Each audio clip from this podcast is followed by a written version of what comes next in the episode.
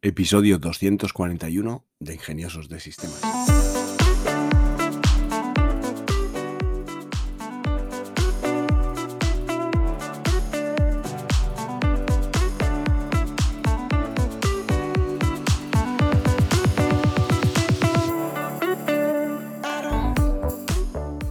Hoy es lunes 20 de marzo de 2023 y hablaremos de inteligencia artificial. Después de la noticia de la semana pasada, de que sale la versión 4 de ChatGPT, pues he estado unos días probando esta versión y hoy pues quiero dedicar el episodio a esta nueva versión de ChatGPT, GPT 4. Realmente es una versión mejorada sobre ChatGPT. Recordamos que ChatGPT son las siglas de Generative Pre-Training Transformers, que es una red neuronal que entiende el lenguaje natural y que es capaz de expresarse en lenguaje natural.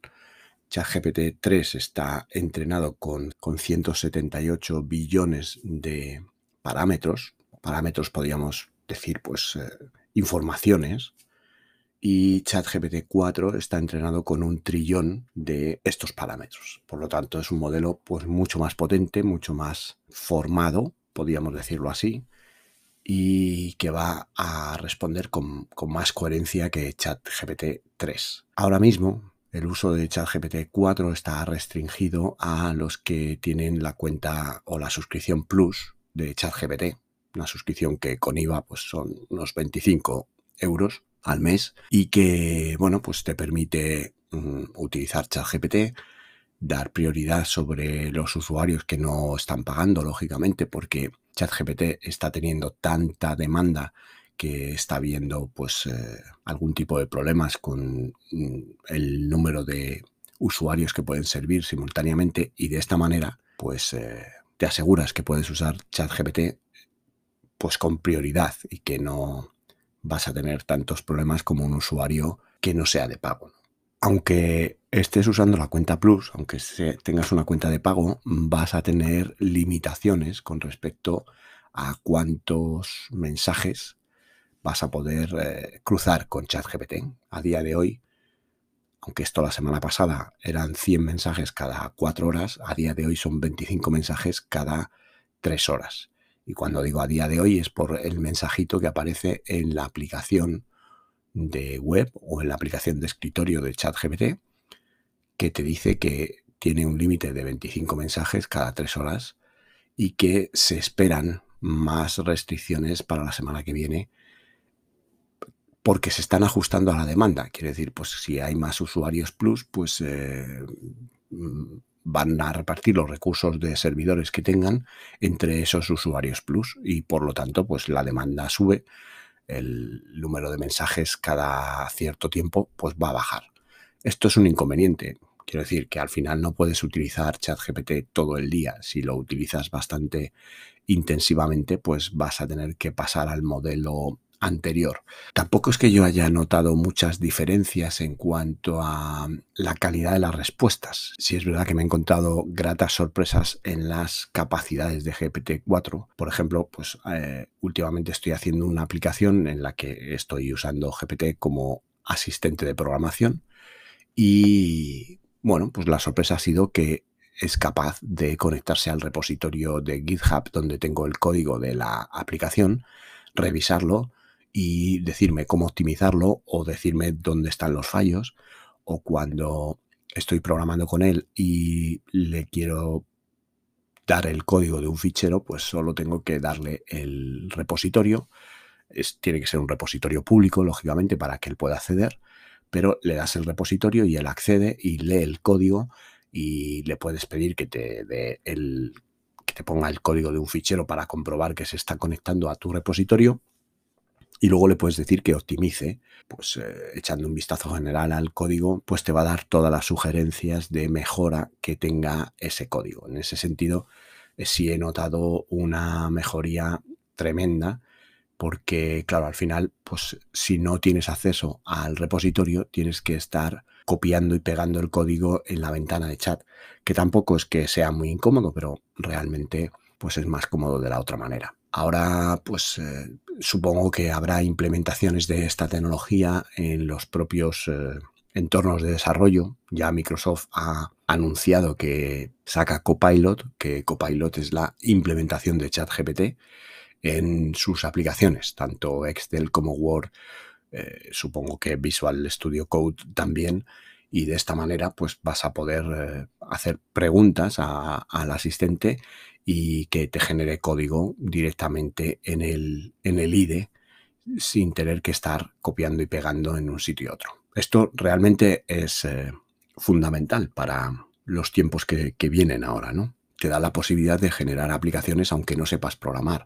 Es relativo el no tener que saber programar. Quiero decir que eh, una cosa es que no sepas eh, meter código. Yo, por ejemplo, Python no es que controle mucho de Python. Tampoco conozco muy bien el framework de Django, que es en el que estoy haciendo la aplicación que estoy haciendo y que dentro de poco ya os hablaré de ella. Pero sí conozco lo que es un framework modelo vista controlador. Por lo tanto, mm, cuando me plantea la estructura de directorios y ficheros que necesito para trabajar, pues sí sé de lo que me está hablando. Cuando tengo que codificar una nueva funcionalidad, sí sé que tengo que poner parte del código en cada uno de los ficheros de este modelo vista controlador. Sé que va a haber eh, que definir las bases de datos en el fichero de modelos, sé que va a haber que definir las funciones en el fichero de vistas y sé que va a haber que hacer unas plantillas HTML para que puedas ver el interface e interactuar con la aplicación. A partir de ahí, pues eh, el código lo escribe él, te da los ficheros completos del código y le puedes pegar el código de varios ficheros y preguntarle por un error en concreto. Es más lento mm, si no sabes programar que si sabes programar, porque, bueno, pues si sabes programar puedes hacer las correcciones directamente que son pequeñas, las puedes hacer tú mismo, pero si no sabes programar, puedes programar, mientras que sin un asistente así no puedes programar.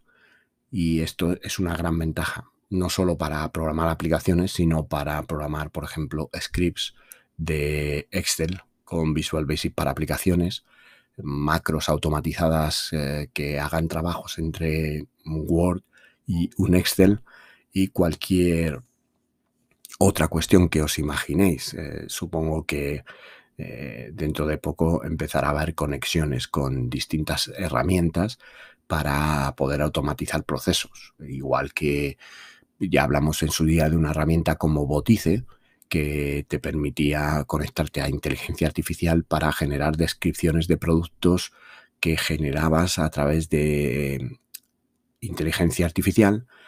Eh, alimentando una hoja de Excel, por ejemplo, con enlaces y productos de Amazon afiliados.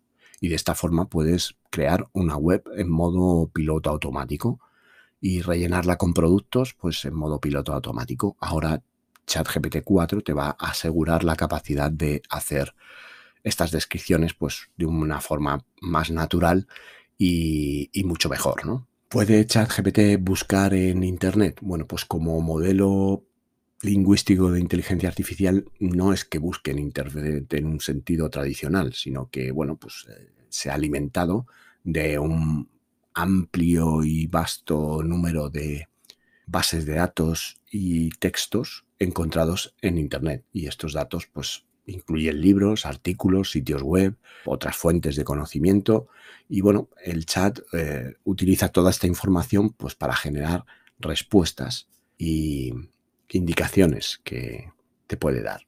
Piensa que este modelo de lenguaje, esta red neuronal, es buena prediciendo o infiriendo lo que tiene que decir a continuación en base al prompt o las instrucciones que tú le has dado. ¿Es capaz de guardar un historial? Pues tampoco tiene la capacidad de guardar un historial en el sentido estricto de, recordar las conversaciones. No tiene memoria de las conversaciones pasadas, pero eh, utiliza algoritmos de aprendizaje automático para mejorar continuamente sus respuestas. Y cada vez que tú haces una pregunta, pues revisa el texto que hay en la conversación. De esta manera, pues eh, puede, sobre todo si tú haces referencia a una parte pasada de, la conversación, pues esto puede hacer parecer que tiene memoria y comportarse como, como realmente un, un ente inteligente.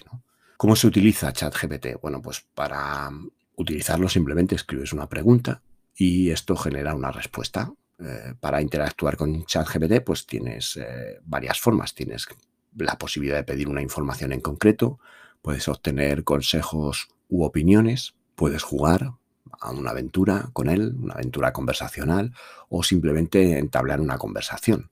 Puedes eh, utilizar ChatGPT en diversas plataformas como aplicaciones de mensajería, chatbots y sitios web que incorporen funciones de chat pues, con inteligencia artificial. Para utilizar ChatGPT con eficacia, pues eh, es útil utilizar preguntas claras y específicas y también basarte un poco en la ingeniería de prompts que comentamos el otro día en el otro episodio. ¿Está conectado a Internet? Pues sí, ChatGPT necesita una conexión a Internet para funcionar porque si no, no podrías hablar con él. Accede a la base de datos de textos y datos lingüísticos a través de Internet porque no está localizado en un solo servidor. Estos son muchísimos servidores que van además creciendo dinámicamente y se comunica con los usuarios a través de interface web. Por lo tanto, es Internet puro y duro.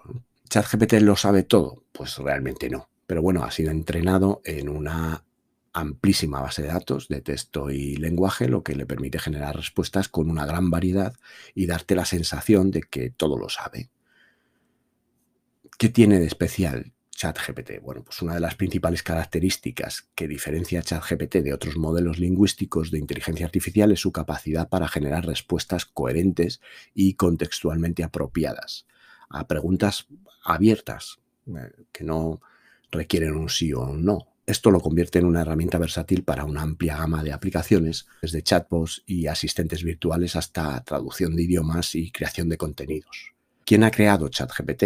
Bueno, pues una empresa que se llama OpenAI. Es una organización de investigación que desarrolla tecnologías avanzadas de inteligencia artificial. ¿Y puede hacer eh, ChatGPT cálculos matemáticos? Sí, pues ChatGPT es capaz de realizar cálculos matemáticos como sumas, restas, multiplicaciones y divisiones, pero también es capaz de explicarte ecuaciones complejas, problemas matemáticos complejos.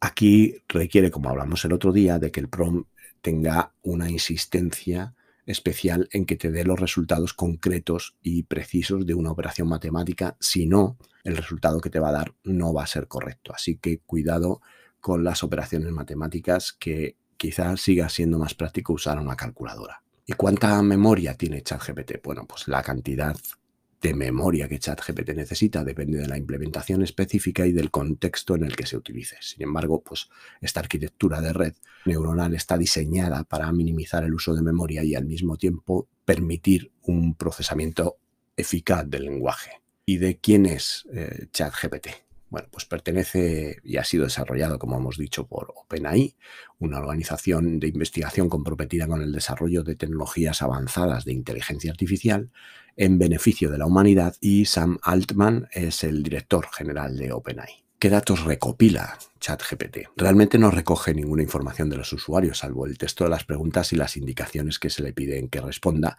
para reentrenar y ajustar, afinar eh, su modelo pues en base a estas conversaciones. ¿Se pueden escribir redacciones con ChatGPT? Pues sí, es capaz de generar respuestas coherentes y contextualmente apropiadas a preguntas abiertas que pueden incluir la redacción de ensayos u otro tipo de contenidos, como un blog para tu página web o incluso una novela. ¿Hay que pagar por utilizar ChatGPT? Bueno, la disponibilidad y el coste de uso puede variar en función de las aplicaciones específicas y del contexto en el que se utilice. En algunos casos puede estar disponible de forma gratuita a través de la web, como es el caso de la versión ChatGPT 3.5, mientras que en otros pues, puede estar sujetos a tasas o costes de uso, como si tienes la suscripción Plus, que tienes preferencia eh, sobre otros usuarios y además puedes acceder al eh, modelo versión 4, o si usas el API, que yo por ejemplo estoy usando el API en esta aplicación que estoy haciendo para eh, programáticamente usar sus características o sus funcionalidades. De tal manera que el usuario plantea algo en mi aplicación, yo conecto la aplicación con ChatGPT, esto devuelve una respuesta y este consumo de, API tiene un coste eh, de 0,002 para la versión de ChatGPT dólares por cada mil tokens, que esto en, son unas 750 palabras en inglés, a lo mejor en español son alguna menos, pues son palabras más largas, con más tokens, y el token es la sílaba o el fragmento en el que están divididas cada una de estas palabras de cara a que el, motor de lenguaje las pueda entender. Entonces, bueno, pues es un coste bastante razonable y asumible. Ojo que aquí eh, depende un poco de la aplicación que estés haciendo y del número de usuarios que vayas a tener. Estos costes pues se pueden multiplicar por mil, por dos mil o por el número de usuarios y ser un poco problemáticos, ¿no? ¿Es ChatGPT una aplicación? Pues eh, realmente no es una aplicación independiente, sino que es un modelo lingüístico que puede integrarse en diversas aplicaciones, como os estaba comentando. Aplicaciones de mensajería, chatbot y asistentes virtuales. ¿Y ChatGPT da las mismas respuestas a todo el mundo? Pues no, las respuestas de ChatGPT pueden variar en función de la pregunta o la indicación concreta que se le formule, así como el contexto, la información disponibles en cada momento. ¿Y sus limitaciones cuáles son? pues la capacidad de ChatGPT para generar respuestas coherentes y adecuadas al contexto está limitada por la calidad y diversidad de los datos con los que se ha entrenado, así como por los algoritmos y las programaciones subyacentes. Y aquí os digo que hay una pequeña diferencia entre usar el programa de ChatGPT y usarlo a través del API. Tienes que esforzarte más al usarlo a través del API y ser más concreto con la pregunta que pasas para obtener una respuesta como la que normalmente te da ChatGPT en su aplicación de chat sin prácticamente ningún esfuerzo. Yo llevo conversando con él mm, mucho tiempo desde que salió, llevo trabajando día a día con él y eh, no me cuesta nada plantear una conversación en la que consigo más o menos los resultados que quiero con precisión y facilidad. En el API me ha costado más el afinar si es verdad que quiero algo concreto para la aplicación que estoy haciendo, pero me ha costado más tiempo afinar esa pregunta para conseguir la respuesta que, me viene bien en este caso. Y ahora hablando un poco de aplicaciones y de cómo usar ChatGPT, pues tenemos la posibilidad de usarlo a través de una aplicación de escritorio, no es oficial de OpenAI, pero bueno, pues eh, hay un repositorio en GitHub que te permite instalar ChatGPT Desktop App para Mac, para Linux y para Windows. Y esto tiene la ventaja de que eh, tiene una parte de configuración donde puedes guardar y sincronizarte con repositorios de prompts. De tal manera que tienes una lista de prompts que puedes llamar pues con, un comando con, con, la barra del 7. Escribes la barra de mayúscula 7 y pones a continuación una palabra y él carga un prompt completo que tienes guardado. Esto te permite eh, hacer tus propios prompts y tenerlos ahí a mano para dispararlos con un comandito y luego aportarle, digamos, parte de la información variable que, vas a utilizar. Y esto, eh, la verdad es que es muy práctico. Luego, como extensiones para Chrome, tienes Liner, que es un asistente de Google y un resaltador, resalta y guarda y organiza eh, recomendaciones de hábitos de lectura, ChatGPT para Google, que pues muestra las respuestas de ChatGPT junto a los resultados del motor de búsqueda. También tienes Engage AI, que son comentarios inteligentes para las redes sociales. Utilizas esta herramienta para poder generar comentarios de, eh, de forma inteligente y pues eh, puedes ahorrar tiempo a la hora de atender tus redes sociales y también generar información que genere más engagement con los usuarios. Un repositorio muy interesante es el AIPRM, que es una colección de prompts que puedes disparar directamente con un clip y esta colección de prompts añade una lista de plantillas pues, que ya están afinadas para SEO, para plataformas SaaS, de software as a service y muchos temas relacionados con marketing. Luego estaría Ghostwriter, que es un asistente de correo electrónico para ChatGPT, que te ayuda a redactar correos electrónicos con inteligencia artificial. También tenemos el chatbot, que estaría como plugin para eh, WordPress, que es un plugin de, bot, de chat, que se administra desde tu panel de administración de WordPress y te permite incluir en tu página web un chat con tecnología GPT. Motor AI también es eh, un chat tipo ChatGPT, eh, que genera contenido, imágenes, sugiere rápidamente títulos, extractos, realiza un seguimiento de tus estadísticas de uso de OpenAI y bastantes cosas más. Hay Post eh, Generator o Autowriter, pues te genera artículos para tu web con escribirle solo el título. Luego estaría la tecnología de ChatGPT implementada en los entornos de desarrollo, como es el de JetBrains. Es una casa de entornos de desarrollo para cualquier tipo de lenguaje de programación, ya sea Python, Java, HTML, eh, JavaScript y entornos web, pues tiene plugins como ChatGPT, que este proyecto pues soporta ChatGPT en los IDEs, en los entornos de desarrollo de JetBrains. Es como un poco lo que hemos comentado antes del copilot de, Microsoft.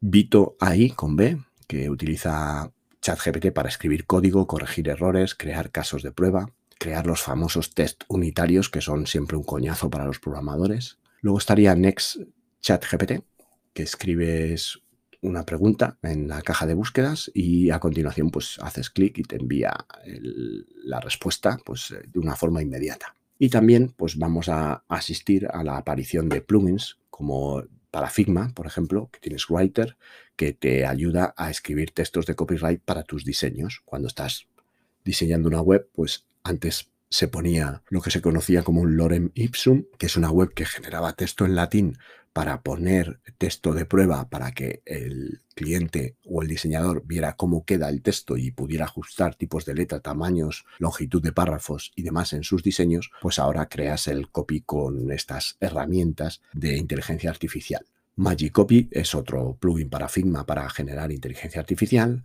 Craft AI es un escritor de currículum o portafolio para dentro de Figma crear este tipo de contenido y Real Content pues eh, te crea un diseño de contenido estructurado que, que, bueno pues realmente te ayuda a generar contenido dentro de tu diseño de Figma.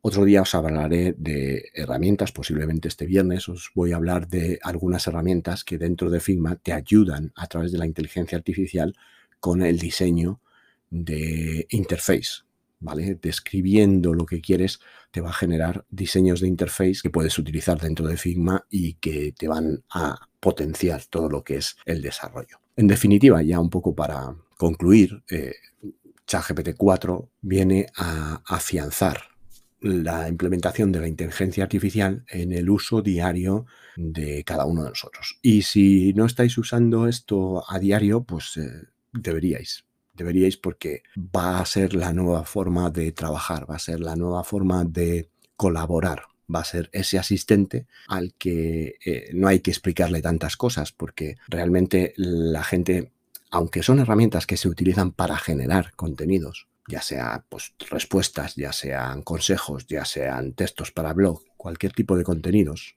la característica fundamental no es lo que generan, es lo que entiende. Aquí el punto clave es que te entiende. Y si te entiende, pues te puede ayudar. ¿Cuántos de vosotros no habéis dejado de pedir algo a un asistente, a un trabajador, por no explicarle cómo hacerlo? Y bueno, ya antes de explicarlo lo hago yo mismo, ¿no? Bueno, pues ChatGPT tiene tanta información que entiende lo que le estás pidiendo. Entiende lo que le estás pidiendo en el contexto que se lo estás pidiendo. Entonces, si entiende lo que dices y comprende el contexto, pues te va a ayudar muchísimo más eficientemente que, una persona que primero pues eh, no sepa hacer lo que mm, le estás pidiendo y segundo le tengas que explicarle cuál es el contexto de la situación. Esto va a ayudar a todos. Quiero decir, va a ayudar al que no va a pedir esa ayuda al asistente o al becario o al recién incorporado en la empresa y va a ayudar al recién incorporado en la empresa, al becario, al asistente a aprender a hacer mejor su trabajo vamos a asistir a la aparición de modelos personalizados por sectores o mercados, entrenados con más información específica de un mercado concreto, o a la posibilidad de que haya empresas de tecnología que implementen herramientas específicas de un sector concreto específico. Aquí hay oportunidades de negocio para todos aquellos que quieran emprender en el mundo de la tecnología y que puedan adaptar o que puedan personalizar estos tipos de eh, modelos de, lenguaje a través de transformadores para mercados concretos, con habilidades concretas, con información concreta. Puedes utilizar el API para entrenar estos modelos de chat GPT. Hasta ahora el, GPT-4 no puedes personalizar el entrenamiento, GPT-3 sí puedes. Y ahora con qué va a pasar con el API de ChatGPT-4? Bueno, pues que poco a poco va a ir eh, dejando obsoleto las versiones que va sacando. Ahora las versiones que salen de ChatGPT-4 para utilizar con el API más o menos caducan en tres meses y pues van apareciendo nuevos eh, modelos. Se habla de que es un modelo multimodal que, no solo entiende texto cuando se lo escribe, sino que además es capaz de entender imágenes y comprender el contenido de estas imágenes. Y por lo tanto, bueno, pues va a ser una potencia desatada que no sin control, porque vas a tener control absoluto de lo que estás haciendo con él, pero va a ser realmente algo con muchos menos límites que hasta ahora. Y ya para finalizar el episodio, recordarte que si tienes alguna pregunta, si quieres poner en marcha algún proyecto, si quieres implementar alguno de estos modelos de lenguaje natural para ayudarte en tu trabajo, pues en Tecnolitas dispones de un servicio de asesoría tecnológica personal que por el precio de 5 euros al mes o 50 euros al año, te vamos a responder todas las preguntas y te vamos a explicar cómo puedes hacer todas estas implementaciones. También te invito a seguirnos en nuestro canal de Telegram y en nuestras redes sociales donde vas a poder ver un contenido más visual y específico que es difícil de explicar en un podcast. Por mi parte, no mucho más, agradeceros otra vez que estéis ahí, vuestro apoyo, vuestra difusión y vuestros me gusta o cinco estrellas en Spotify o en la plataforma donde me escuchéis.